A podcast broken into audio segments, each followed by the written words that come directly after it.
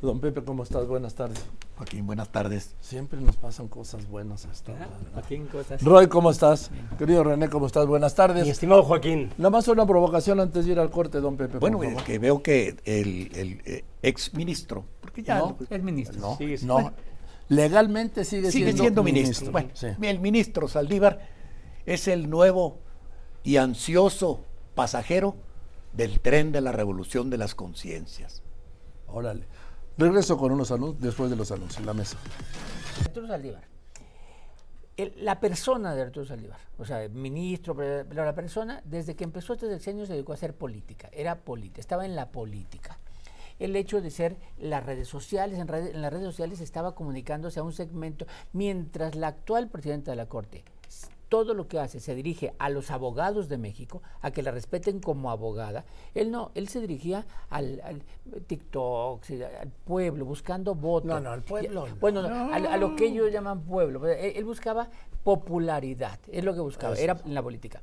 Y sobre todo la renuncia de ahora es, ya se hizo los análisis jurídicos, pero hay una pregunta que yo me hago es, ¿por qué en este momento la renuncia? ¿Por qué? ¿De veras lo necesitan en la campaña? No. No, hombre. No, no, no, la campaña va sin él, él no sabe estrategia de política, lo necesitan, no. Y entonces le queda un año. A ver, en un año se puede después... eh, eh, ¿qué- ¿Por qué la necesidad de renunciar en este momento? Y solo encuentro dos motivos. Apresurar los dos años fuera de fuera, o sea, apresurar los dos años fuera para integrarse lo antes posible des- después a donde tenga que integrarse, o distraer la atención y voltear a ver la campaña que de repente ya la campaña de Claudia se había dejado de ver. Se había dejado de ver porque la atención estaba que si en la Ciudad de México, que en los estados, y la campaña de Claudia necesitaba de alguna manera otra vez voltearla a ver. No, pero Pero, pero a, la- a lo que voy más es, él se va a integrar tarde o temprano en un puesto, en un puesto.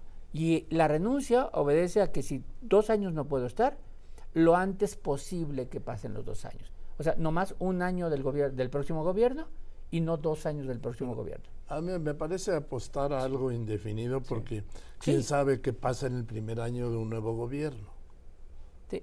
¿sí? Bueno, Pero vamos, eso no quiere decir Por- que no haya sido el propósito. Porque la otra, la otra es, cambia la composición de la Cámara. No, él era afín a Morena y los que la que van a nombrar va a ser afín a Morena. Entonces, la composición de la Cámara de quienes están de un lado y del otro no va a cambiar absolutamente nada. ¿no? Entonces, eso no es darle a López Obrador más poder sobre la Corte.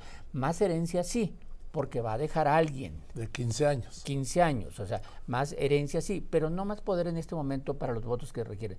Yo creo que tiene que ver más con su ambición de entrar a un puesto público pasados dos años de la renuncia.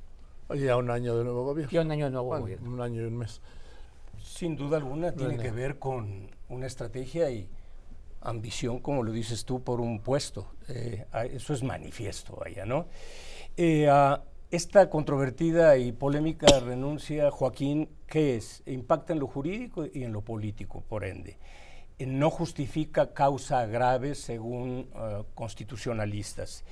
Eh, este controvertido y polémico expresidente, expresidente, lo cual tiene Sí, un sí, peso sí. específico muy grande y trascendencia, la Suprema Corte de Justicia toma una decisión de dejar la interpretación y la impartición de justicia, ¿sí? que e- es una responsabilidad eh, de primera instancia, para plegarse a un movimiento, a un partido político, a un presidente, a una candidata, esto es a una campaña. Eh, ¿Qué es lo que refleja? Bueno, lo que venía siendo algo que era manifiesto y aceptado y consecuentado por él mismo en una filia con el presidente y con el gobierno. Él aceptó, al no poner una posición absoluta y categórica el que se jugara en la prolongación de su mandato de cuatro a seis años. Lo cual, si no voy a decir yo que era pernicioso, era por lo menos absolutamente improcedente. Constitu- constitucional. Constitucionalmente. Bueno, lo que pasa es que estamos hablando Gracias, de alguien que sin formación en el Poder Judicial, él no hizo carrera judicial, nunca fue ni siquiera secretario de juzgado. Así es. Entonces no se puede esperar más que la ambición de la que habla Roy, ya no de, de- de- de- de- de- de- de ser, de ser esto, ser lo otro, de ser famoso El estar, el estar el estar en la red, ser famoso, nada más, era lo que quería, fama, ser conocido, porque no era conocido. Entonces, lo único que es peor, de un proyecto, de un proyecto presidencial, en este momento una jugada del presidente para extender su poder transeccional. Todo lo que está haciendo y va a hacer en los siguientes 10 meses son acciones para empezar a fortalecer su influencia en el próximo sexenio y sobre el próximo gobierno, porque es un liderazgo sofocante el que está ejerciendo ya el presidente sobre Morena y sobre su candidata. Permítanme. Maro, estás en la Cámara de Diputados. ¿Qué hay? Tercer decreto, eh, tercer receso decretado hace unos minutos porque el coordinador de los panistas subió con todos los panistas priistas y eh, mm, eh, PRIPAN PRD subieron a la tribuna a presentar la primera iniciativa que pide un fondo eh, ya en el papel para el estado de Guerrero. Al cantar la secretaria Brenda Espinosa de los Monteros de Morena que no estaba aceptada porque la mayoría había levantado la mano en contra, se vino primero la petición de que se abriera el tablero por parte de Rubén Moreira del PRI, después de Luis Cházaro del PAN, del PRD y también Elías Licha del PAN. Esto empezó a acelerar los ánimos hasta que diputadas de PRI, PAN, PRD subieron a gritar hasta la tribuna a la secretaria Brenda Espinosa, traidora, traidora. 46 de los diputados de Morena habían levantado la mano a favor de que sí se aceptara esta reserva. En estos momentos están tras banderas los coordinadores parlamentarios. Nos tuvimos que saltar una ley que nos impuso Porfirio Muñoz Ledo de estar solamente en este corral de la ignominia para tomar unas imágenes más de cerca. Eh, Mariana Gómez del Campo les pedía a panistas y a priistas, amárrense, amárrense, no dejen la tribuna, subió eh, Gerardo Fernández Noroña a tratar de calmar los ánimos, Marcelino Castañeda de Iztapala. Vamos a verlo.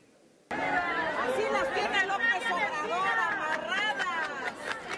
Desde el 15, secretaria. Amarradas. Primero los pobres, ¿no? Primero los pobres. Primero los pobres. Permítanlo ser mayoría. ¿Qué les cuesta? Por favor, hombre. Y sirve que evidenciamos a los que no están.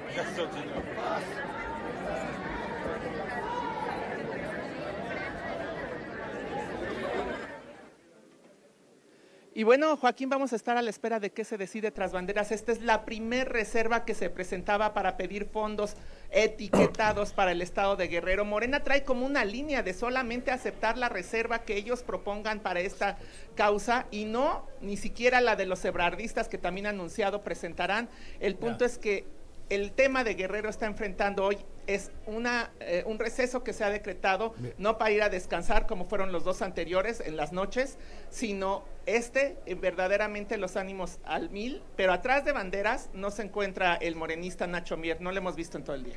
Gracias, Maru. A ver, eh, aquí la gente de Guerrero y de Acapulco se tiene que acordar que hoy la bancada de Morena le negó, a- se negó a aprobar la ayuda, una partida especial en el presupuesto para apoyo de Acapulco. Eh, Acaba de pasar lo de Acapulco y están partidizando totalmente las tragedias que están ocurriendo. Pero totalmente electoral. Pensar que la discusión es, crea- ah, tenemos fondos para ayudar a los a- a Acapulco, ¿por qué Morena diría que no? O sea, ¿por qué diría que no? Uno, no quiero darles un triunfo. O sea, no quiero decir que viene de ustedes la iniciativa. Dos, y no quiero decir, y no quiero decir que es grande la tragedia. O sea, la tragedia la quiero dar por terminada en un mes. Sí, ya. No, ya, ya Sí. la dieron por terminada. ¿no? Y entonces no quiero mantener un fondo que haría larga la tragedia y llegaría hasta la elección. Entonces quiero, con este dinero que ponemos en este momento, o sea, agarro, agarro, ya hoy dijo que hasta 100 mil millones iba a llegar y ya está solucionado. Y la quiere dar por terminada ya, ¿no? Diciembre no hay amarga Navidad. ¿no? Entonces, este es un tema que está partidizando rumbo a la elección, ¿eh? Y lo que dijo, y lo que dijo hoy, yo siempre que he sido candidato he ganado en, en Acapulco. Sí. Puta, ya con eso vino la calma al puerto, René. Eh, es, es, uno dice, es increíble ver para creer la manera en que usan una tragedia y cuando eh, ah, no ceden entre lo que tú dices, pero también hay una razón fundamental para que no eh, proceda una partida especial justo para la tragedia de Acapulco, Joaquín, que es muy diferente tener margen abierto para el gasto a través de Hacienda por parte del Ejecutivo a tener una partida que al menos en teoría sería vigilada, seguida y transparentada. Ahí hay una diferencia muy grande. Ahora, ¿qué demuestra esto también? Que, que- que presupuesto es poder. Dime cómo presupuestas y te diré quién Es que ese es el punto, Joaquín. Arrancó, este, arrancó el presidente con una muy equilibrada un- salud de las finanzas públicas porque usó todos los bienes, todos los ahorros hechos por todos los gobiernos, por cuando menos 30 años de gobiernos, a- todos los gastó, usó los bienes para remediar los males, pero ya se acabaron los bienes, ya se los gastó Y no se han remediado y no los se han males. remediado los males. Entonces ya, si no estuviera en ese, en ese brete, estaría metiéndole y haciendo un gran espectáculo del- de, la ayuda que le estuviera entregando a Acapulco, porque ya el presupuesto llegó a su límite. Si no, no estuviera con una deuda de casi 2 billones. El 20% del presupuesto del 24 está hecho de deuda. Sí. Perdón, nos quedan dos minutos. Una conclusión. No, yo creo que dentro de esta semana hay mucho de temas. La UNAM, eh, el pero es el viernes y el domingo, el viernes con la definición de Morena de sus candidaturas, específicamente Ciudad de México, y el domingo cuando Movimiento Ciudadano inscribe a sus candidatos presidenciales, hay que ver quién se presenta a inscribirse. Bien. Gracias, Rey. René. Joaquín, eh, nada más lo que te mencionaba, presupuesto es poder, lo que yo decía, dime cómo presupuestas o asignas gasto y te diré el tipo de gobierno que eres. ¿Esto qué es lo que refleja como conclusión? Que hay un monopolio eh, del presupuesto, que hay una imposición eh, eh, en ello por parte de un centralismo y, de- y del presidente en el poder, y que recortar el dinero a, a- Perdón, a poderes perdón. autónomos, Sí. sí, eso se discute, pero Bien. que no haya Perdón, dinero Pepe. para Bien. asistir la tragedia, eso es Yo inconcebible. te cierro con tres frases nada más. Una de Thomas Sowell que dice, la pregunta básica no es qué será lo mejor, sino quién decide qué será lo mejor. Sí. Y la última es otra frase nada más, creo que es la mejor. Un, un francés, Jean de la Bruyère, hace cuatro siglos nos dijo, no admitir corrección ni consejo sobre la pro- propia obra es pedantería. Bien, gracias. Eso es todo. Hasta mañana a la una.